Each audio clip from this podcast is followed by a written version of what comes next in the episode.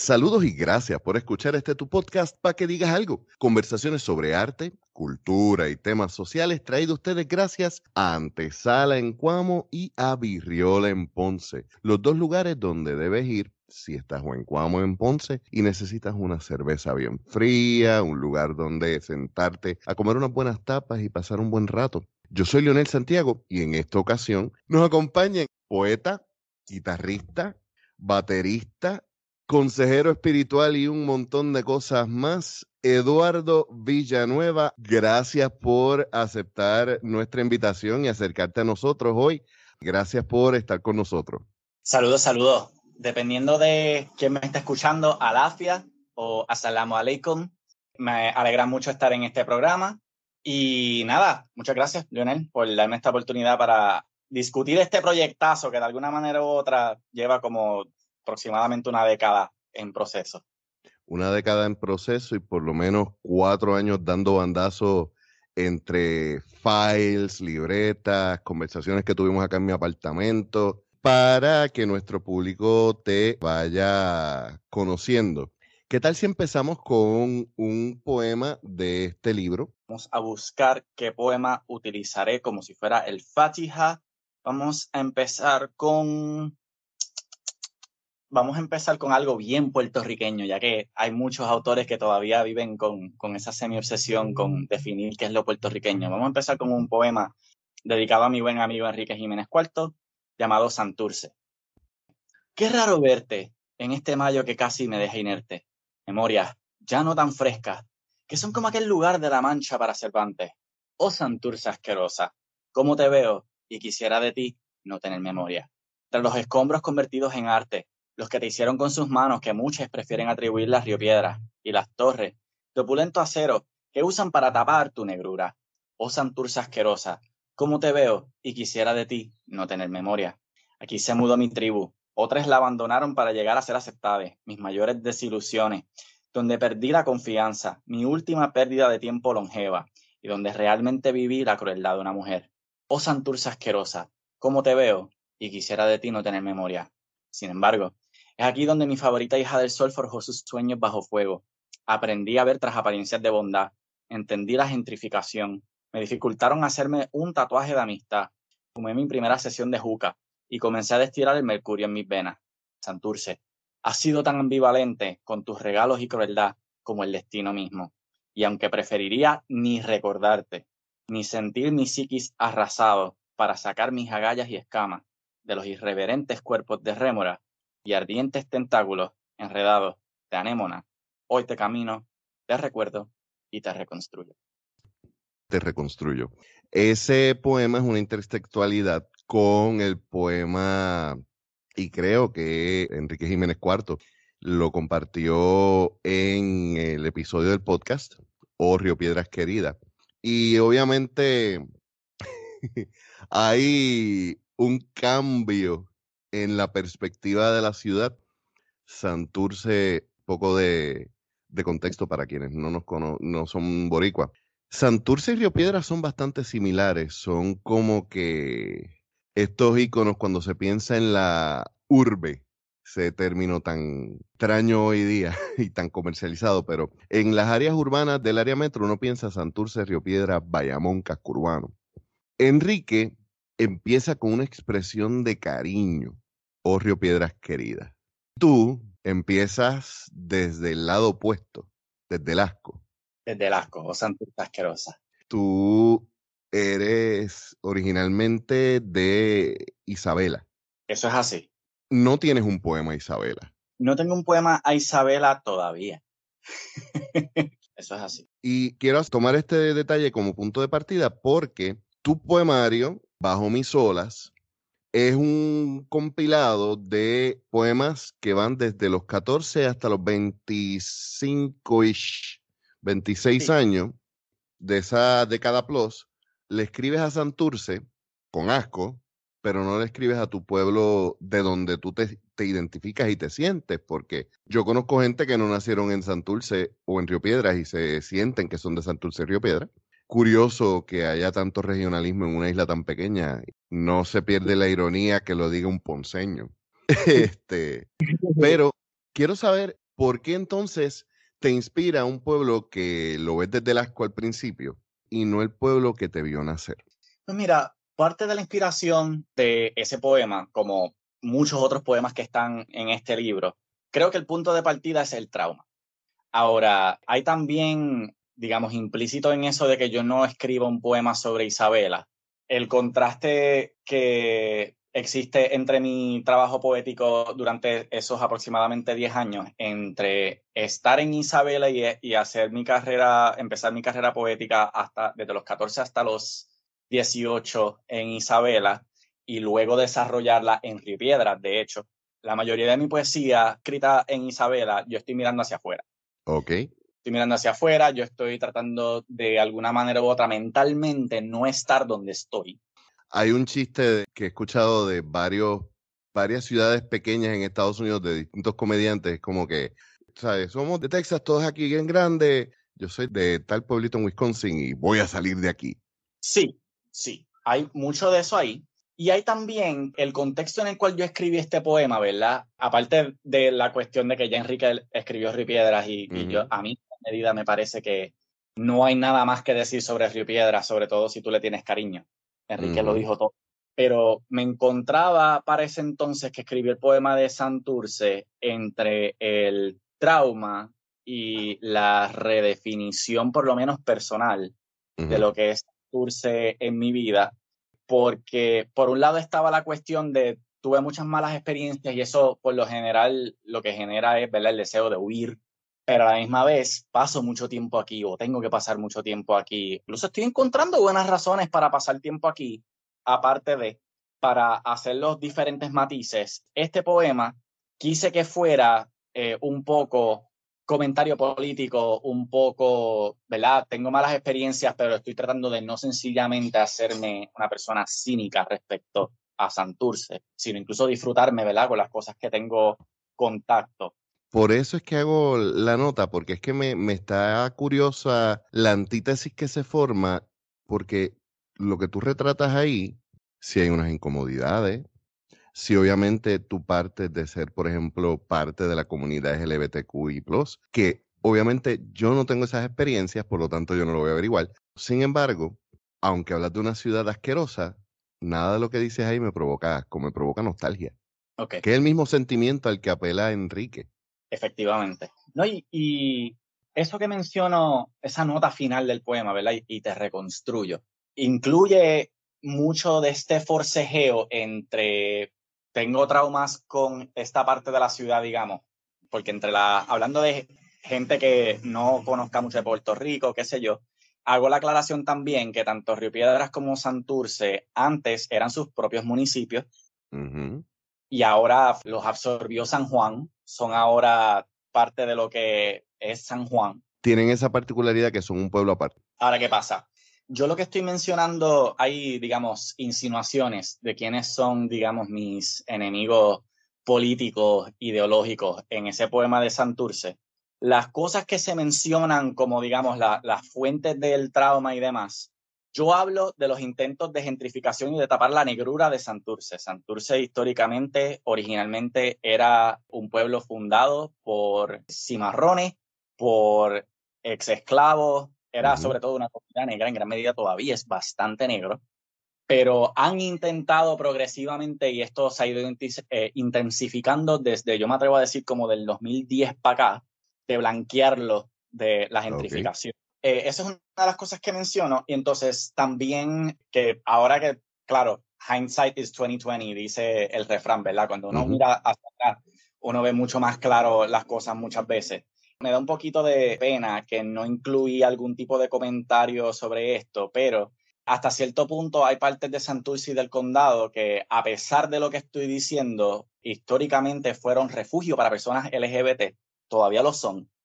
Son hasta cierto nivel santuarios para personas LGBT. Y dentro del proceso de reconstrucción hay algo de, pero tengo que darle esto a Santurce, ¿me entiendes? O sea, Río Piedras ha empezado a desarrollar sus propios pequeños santuarios LGBT alrededor de la UPR, cerca de la UPR, pero hasta precisamente cuando empezó la gentrificación acelerada de Santurce, los santuarios de personas LGBT en San Juan eran en Condado, eran en Santurce, eran, tú sabes, que si la calle Loíza, me sigue. Y hay quienes probablemente podrían decir que algunas de las ideas las sacaron de Santurce y de Condado para irlas llevando a Río Piedras para hacerlas accesibles a ciertas personas. Pero Santurce lo hizo primero. El punto es que Santurce lo hizo primero. Sería interesante que quizás escribieras una segunda parte, ya porque dice que lamentas el no haber eh, eh, añadido esos detalles sin conocer el contexto, pero conociendo tu uso del lenguaje específicamente, el, el juego del uso del lenguaje inclusivo en tu poesía, en este poema en específico, no necesariamente me parece importante el que lo añada, porque también estás retratando un momento en tu historia. Sería entonces bueno que, que te contestaras ese poema de aquí a cinco años, diez años, por aquello de, de mantener una continuidad, porque hablando de continuidad, una de las curiosidades que me estuvo interesante de tu trabajo es que tú divides este poemario en siete secciones que están trabajadas por emociones. En un momento estuvimos hablando, válgame, años atrás. Sí. Eh, yo fui uno de los que estuve jodiendo para que por fin estuvieras trabajando una publicación. Y recuerdo que también fuiste una de, una de las personas que usé de rata de laboratorio cuando estuve trabajando el taller de bloqueo creativo. Sí. Y en aquel momento tenías la idea de trabajar esto y lo había originalmente pensado en usarlo específicamente con un unos movimientos dentro de la música flamenca. Me explicabas, hay unos subgéneros dentro del flamenco que están basados específicamente en emociones. Eso es así a la larga decides cambiar esto para unas referencias náuticas, lo cual a mí me parece, número uno, que es una imagen mucho más accesible que el uso del flamenco, pero vienes de Isabela, el mar está ahí. Sí. ¿Cómo es que haces el cambio? Porque la música para ti es algo bien central, tanto que yo te relaciono más con la música, quizás por la experiencia de donde te conozco, etcétera, pero ¿Cómo es que tú decides cambiar del flamenco al mar? Pero por otro lado, vamos a, vamos a detenernos en la música, porque la música está ahí como quiera. Ok, pues, diste al clavo ya con una de las motivaciones. Una de las motivaciones es hacer, digamos, las categorías del libro un poco más accesibles, un poquito más fáciles de identificar para la gente que lo fueran a leer. Otra de las razones de la misma forma en que te mencioné que sobre todo al principio de mi carrera hay esta cosa de estoy aquí pero no quiero estar aquí. Simultáneamente, a través de mi vida he tenido ciertos niveles de esta noción de, ok, sí, pero yo no pertenezco a, ejemplo, cuando empecé a trabajar las cosas espirituales, empecé a leer cartas y qué sé yo, pues me llegaba gente y me decía, ah, que si namaste, que si andar por ahí con los siete chakras, qué sé yo que si trabajar con dioses del hinduismo, whatever, y lo que yo le he contestado a esta gente y la razón por la que yo no saludo con namaste y no ando por ahí con los siete chakras y demás, es porque así mismo le he dicho a la gente, no hago esas cosas porque yo no soy fucking hindú. Pues con lo de que los capítulos no tuvieran nombres del flamenco, una de las motivaciones es bien parecida, yo no soy español. Yo no soy español, ni estoy escribiendo este libro en España, estoy escribiendo este libro en Puerto Rico, este, Nótese, no en Puerto Rico, sino en Puerto Rico. Sí, en Puerto Rico. Y si yo, ejemplo, uno de los capítulos lo llamaba, lo llamo bulerías, que es un ejemplo de precisamente esos subgéneros dentro del flamenco, lo que son alegrías, bulerías, tristeza, soleado. Pues quizá mi público obviamente entendería alegrías, obviamente entendería tristeza, sabría de bulerías por David Bisbal, pero nada más, nada más de lo demás, ¿me entiendes? versus los términos que tiene ahora, que quizá voy a volver al índice, pero ahora los títulos que tienen este, los capítulos, que de hecho los voy a recitar, el primero es marcas en el mapa, el segundo es compás, tercero es, yo salté el tercero, ¿dónde está el número tres? Yo voy a tener que arreglar esto entonces porque parece que... Qué bueno que está grabando esto antes de... Sí, parece que me comí el 3 y salta el 4. En fin, luego de compás tengo vespertinos, cañonazos, naufragios y brig. ¿Ok? Cualquiera que lea esto, sin saber muchísimo de barcos, sin saber muchísimo de, digamos, cultura náutica y demás, marcas en el mapa lo van a entender, compás lo van a entender. Vespertinos puede que se queden como que, ¿qué es eso? A menos que a alguien le interese la astrología que se usaba para navegar y para dirigirse y, y reconocen el... En un mañanero. Efectivamente, y pensarían en Venus, la estrella del mañana pero cañonazos obviamente lo van a entender, naufragios lo van a entender. Brig es quizá el único otro título que sería como, ¿qué es eso? Pero se encontraría. El número tres que parece que me comí es Jig, J-I-G un subgénero de la música de origen celta, especialmente se relaciona mucho con Irlanda, específicamente Irlanda, que es un tipo de música bien bailable, bien rápida, bien alegre, bien... Era, solamente por joder, ¿tú tienes una guitarra por ahí o una mandolina? Sí, ahí al lado. Eh, para que nos des un ejemplo de lo que es un jig. Vamos a sacar el ukulele, que es lo más fácil. No, tú sabes que no. Esto se toca en guitarra. Así que vamos a sacar la guitarra, aunque no son acústica de cuerdas de acero. Entre las cosas importantes que son definitorias del género, aparte de que principalmente se usan acordes mayores, ¿verdad? Eso suena bien boricua. Una cosa es los acordes mayores, la otra cosa es que es típico en los jigs, tiempos de las canciones usualmente están basados en múltiplos de tres. En vez de múltiplos de dos o cuatro. Es la cosa un ejemplo de cómo suena eso rítmicamente hablando, están los famosos sea shanties, ¿verdad? Que salen del mismo género. One, two, three, one, two, three, one, two, three, one, two, three. There once was a man who... ¿Entiendes? Y se oh. tienen esta recounting beat. Esa es una cosa. perdona que te, wow. Mi niño interior está riéndose porque dijiste eso. Pude haber tenido cualquier otra referencia, porque incluso hay subgéneros del metal que salen del pirate metal. Ajá. Pero hiciste eso y a donde fui fue a SpongeBob.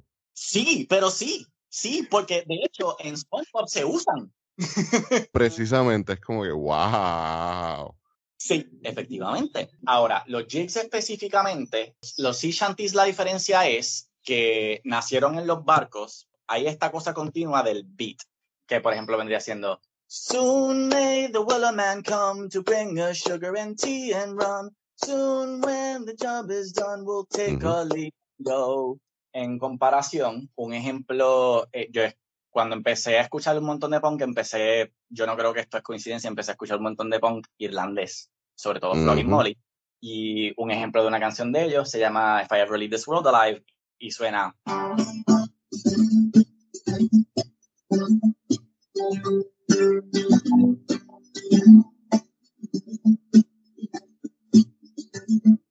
Sí, eso es un buen ejemplo de eso. El ritmo de 3x3, el ejemplo más fácil que se me hace sacarme de la manga ahora mismo. Lo saco de un sitio que quizá mucha gente no se esperaría, pero en mi biografía tiene sentido, que es Miss Murder de AFI.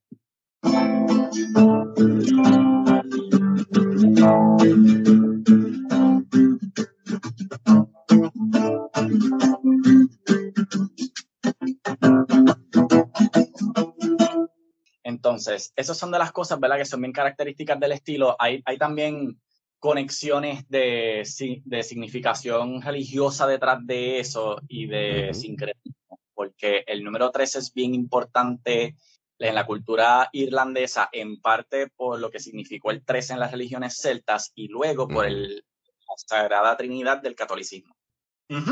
Precisamente. Y, sí, sí, el número tres. El tema de los números, el, el, universo y la religión sería tema para otro podcast. Sí, mucho más largo.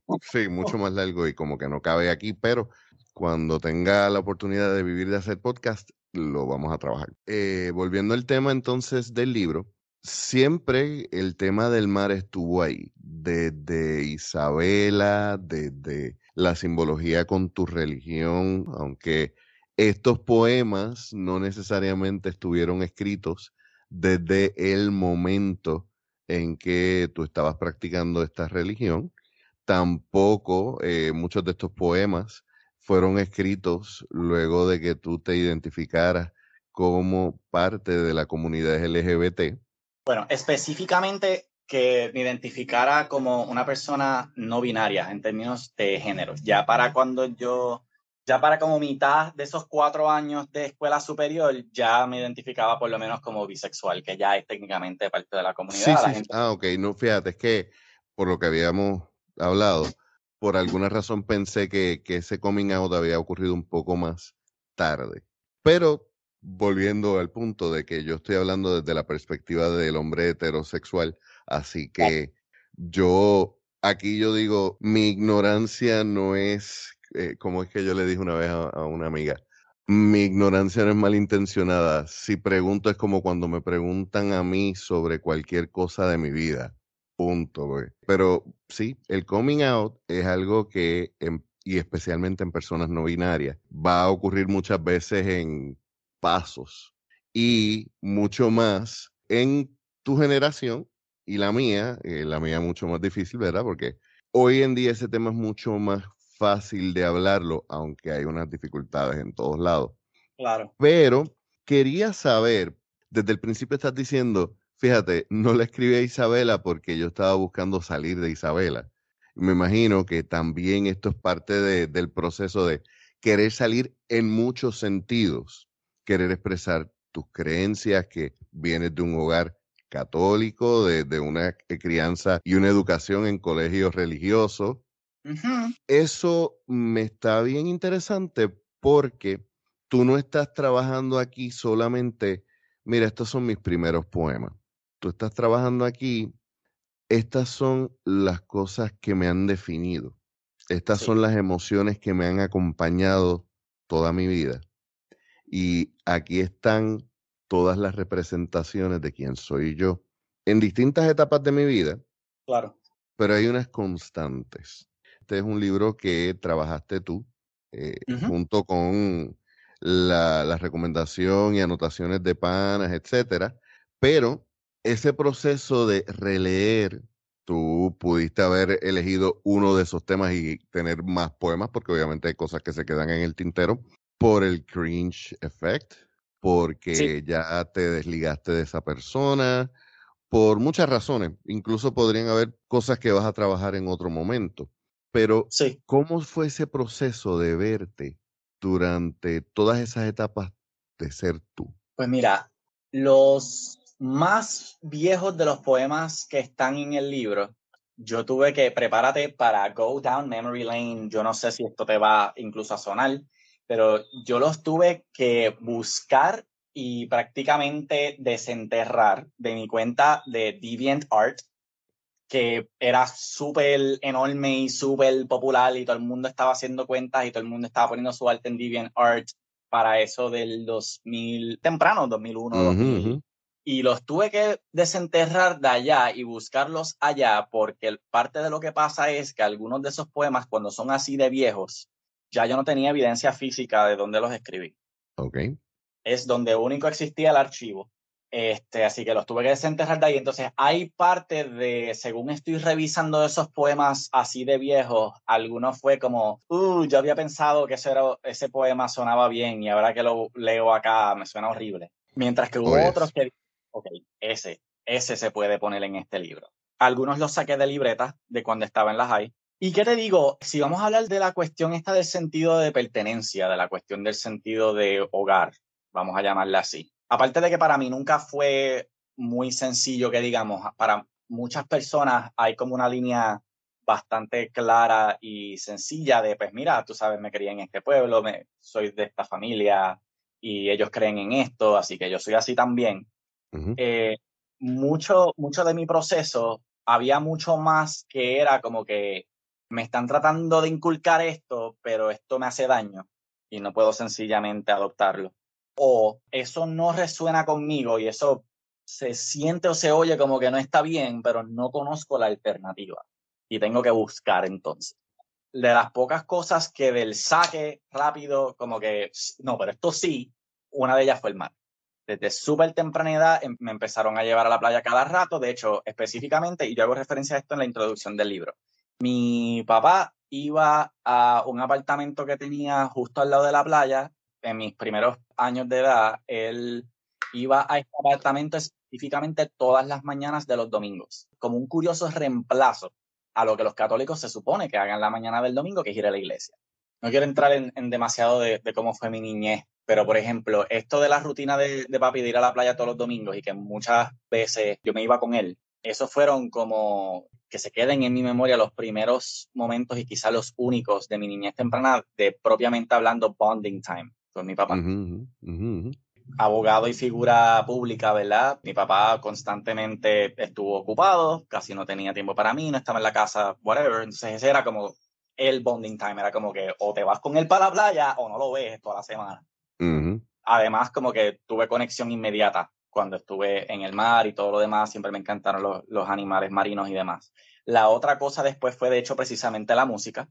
Desde que yo entré a mi primer coro, que yo tenía seis años de edad, me encanta todo lo que es actividad musical, pero sobre todo para ese entonces verla entre cantando. Y, es una cosa que yo incluso se lo digo a alguna gente que yo la inmensa mayoría de mi vida, sea porque tengo alegría, sea porque estoy triste, sea porque estoy haciendo esto, sea porque no estoy haciendo lo otro, yo me la paso o buscando música o haciendo música y a menudo cantando. Se siente para mí como si las cosas, digamos, con las que me identifiqué en mi lugar de crianza fueron el océano, que más que cualquier otra cosa es un lugar, digamos, un espacio natural que no tiene que ver con seres humanos y cosas más bien abstractas como lo son la música, la actividad musical, la, cuestión artística, porque ¿qué es lo que pasa? En el catolicismo y sobre todo cuando uno estudia en un colegio católico, ¿verdad? Desde bien temprano, gente que haya pasado por la experiencia o conozca gente que haya pasado por la experiencia pueden confirmar esto. Se pone mucho énfasis, se hace mucho hincapié en la cuestión de la obediencia. Sin cuestionar. y a mí eso nunca me pegó a mí siempre me interesó mucho más preguntar por qué. A mí me interesó mucho más si tú me vas a inculcar lo que sea, tú me tienes que convencer. Además, esta cosa de los roles de género súper estrictos, según fui avanzando en edades, se fue poniendo cada vez más incómoda la cosa porque, ¿qué es lo que pasa? Puede ser cierto que sobre todo en diferentes puntos de la historia occidental y del patriarcado, las mujeres hablan de que digamos, nacer hombre por lo general te da más libertad en comparación, ¿verdad? Pero en mi experiencia especial y particular, no voy necesariamente a tratar de hablar por mucha gente, voy a quedarme conmigo ahora, pero mi experiencia de la masculinidad ha sido en gran medida que la masculinidad es una cárcel.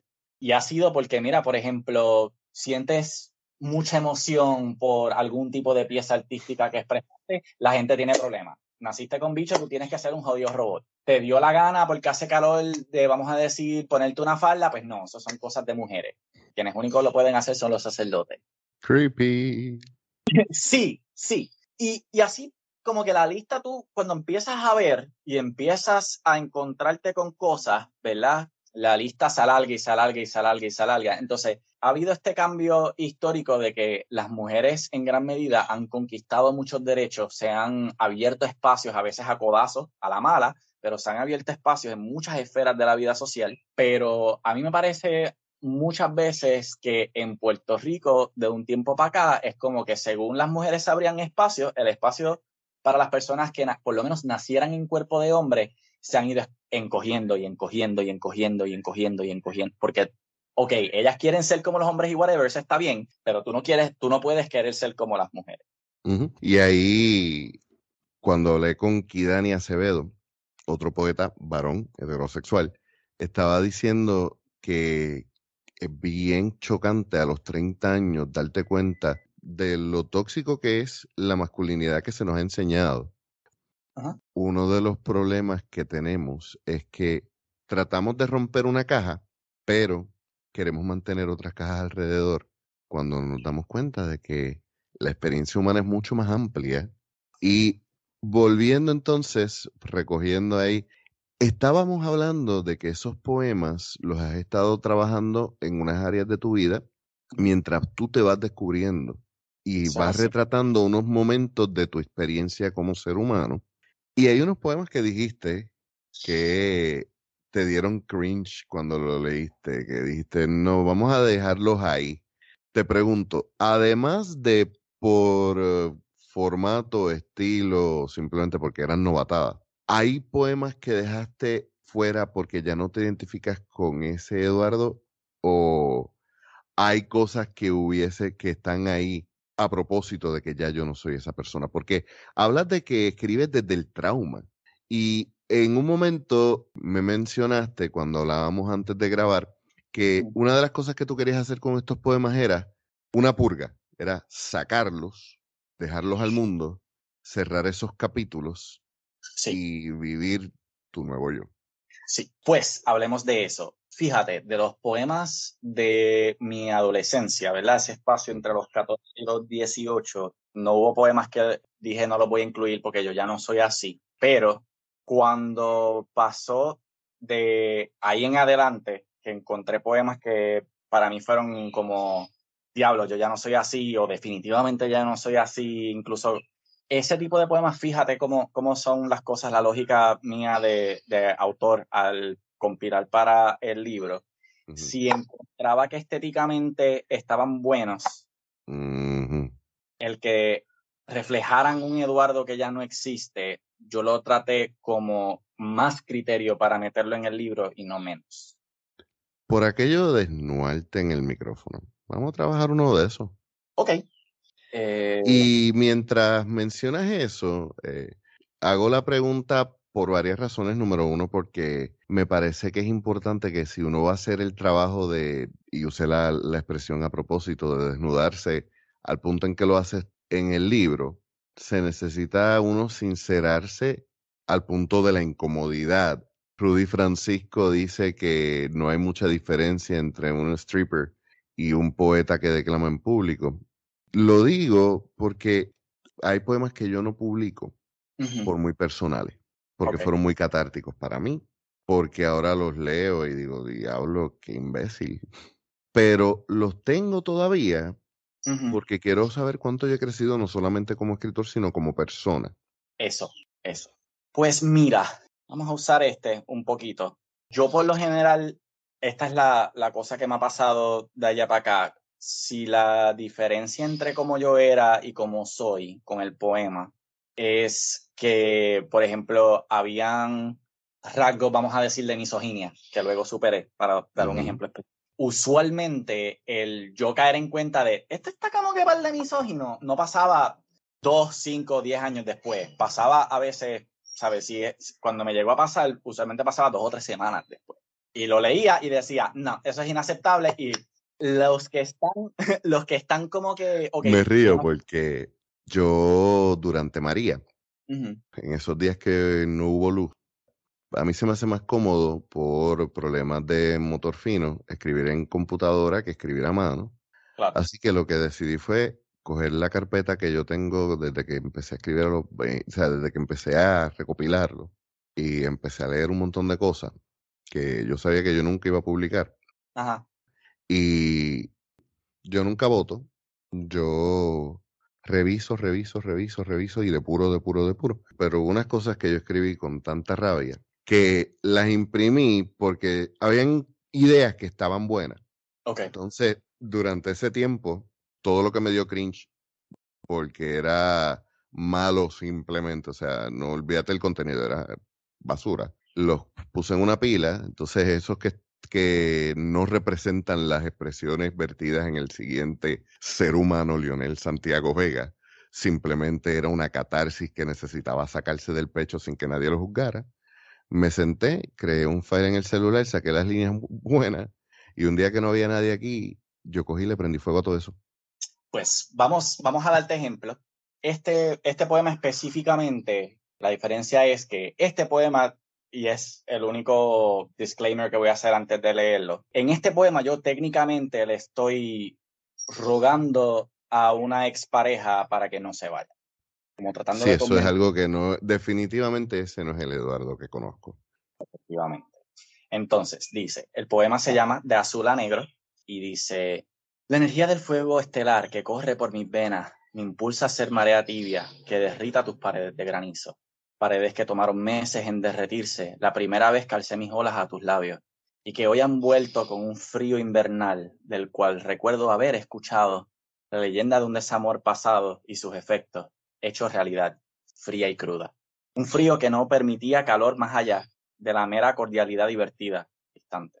Pasé demasiado tiempo rugiendo y buscando a través de la indignación lo que originalmente gané con paciencia y por el brillo de mi luz espontánea.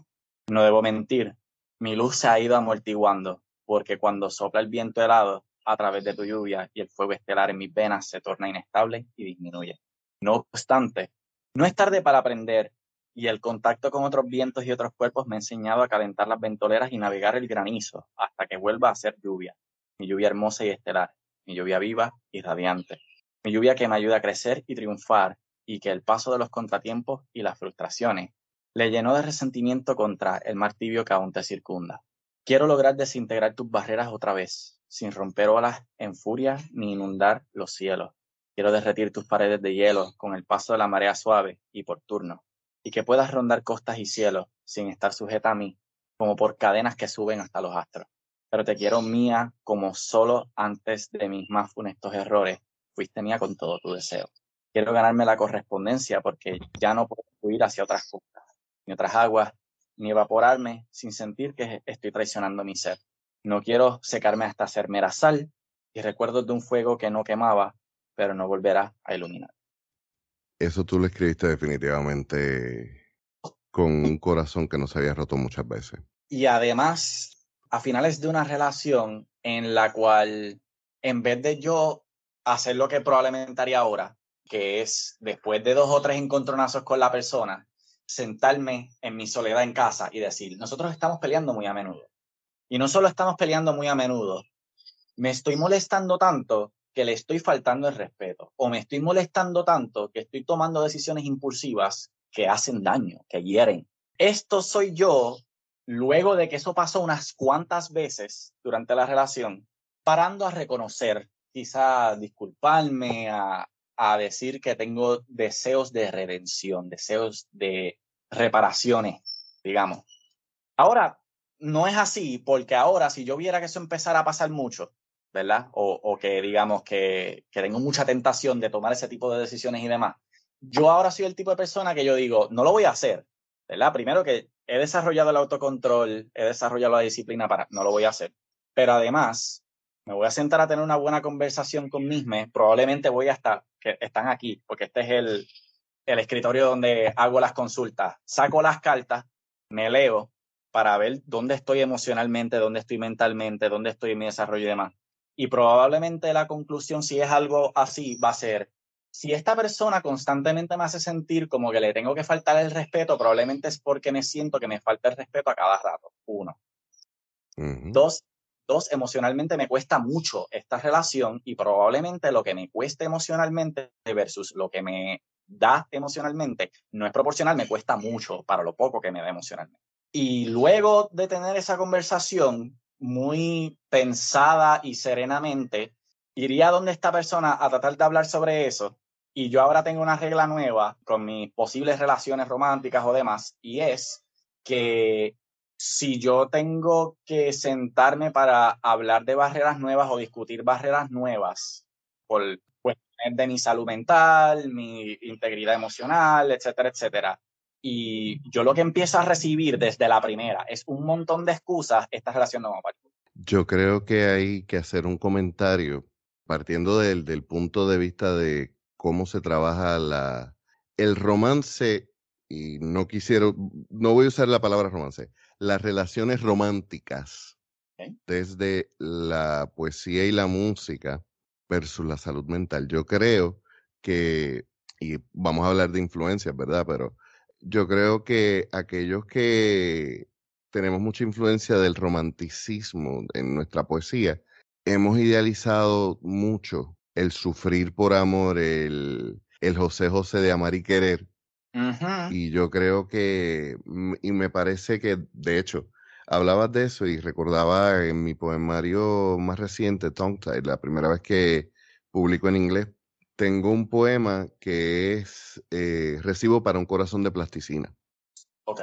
Y la idea es como que si vuelvo a dejar que alguien juegue con el corazón mío, porque estoy claro de que ya es como plasticina, ya yo sé cómo armarlo de vuelta. Y creo que, que deberíamos empezar a, y digo como, como, colectivo. Como colectivo, como colectivo que, que vive una generación que quiere romper muchos patrones de las generaciones anteriores, empezar a romantizar el cortar por lo sano. Y es algo que aquellos acostumbrados a, escribir desde el trauma, como dices tú, aquellos que son hijos de Bukowski, tengo el chiste de que cualquier persona que me dice que Bukowski es su escritor favorito, para mí es un red flag.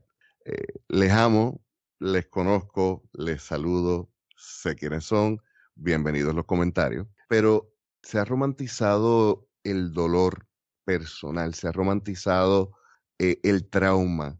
Y es bueno que tú que estudiaste salud mental, además de filosofía, estás reconociendo que, mira, voy a dejar esto aquí como un comentario de cómo yo era, Eso. pero vamos a hablar sobre esto. Cuando leas el poema, quiero que sepas que ya yo no soy este Eduardo.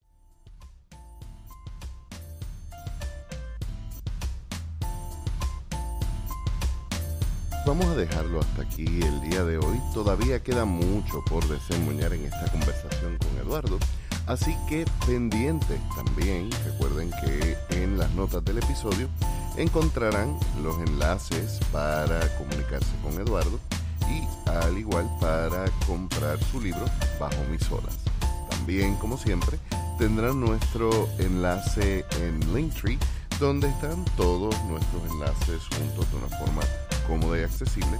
Recuerda darle like a nuestra página en Facebook, seguirnos en Instagram y también eh, visitar nuestra tienda.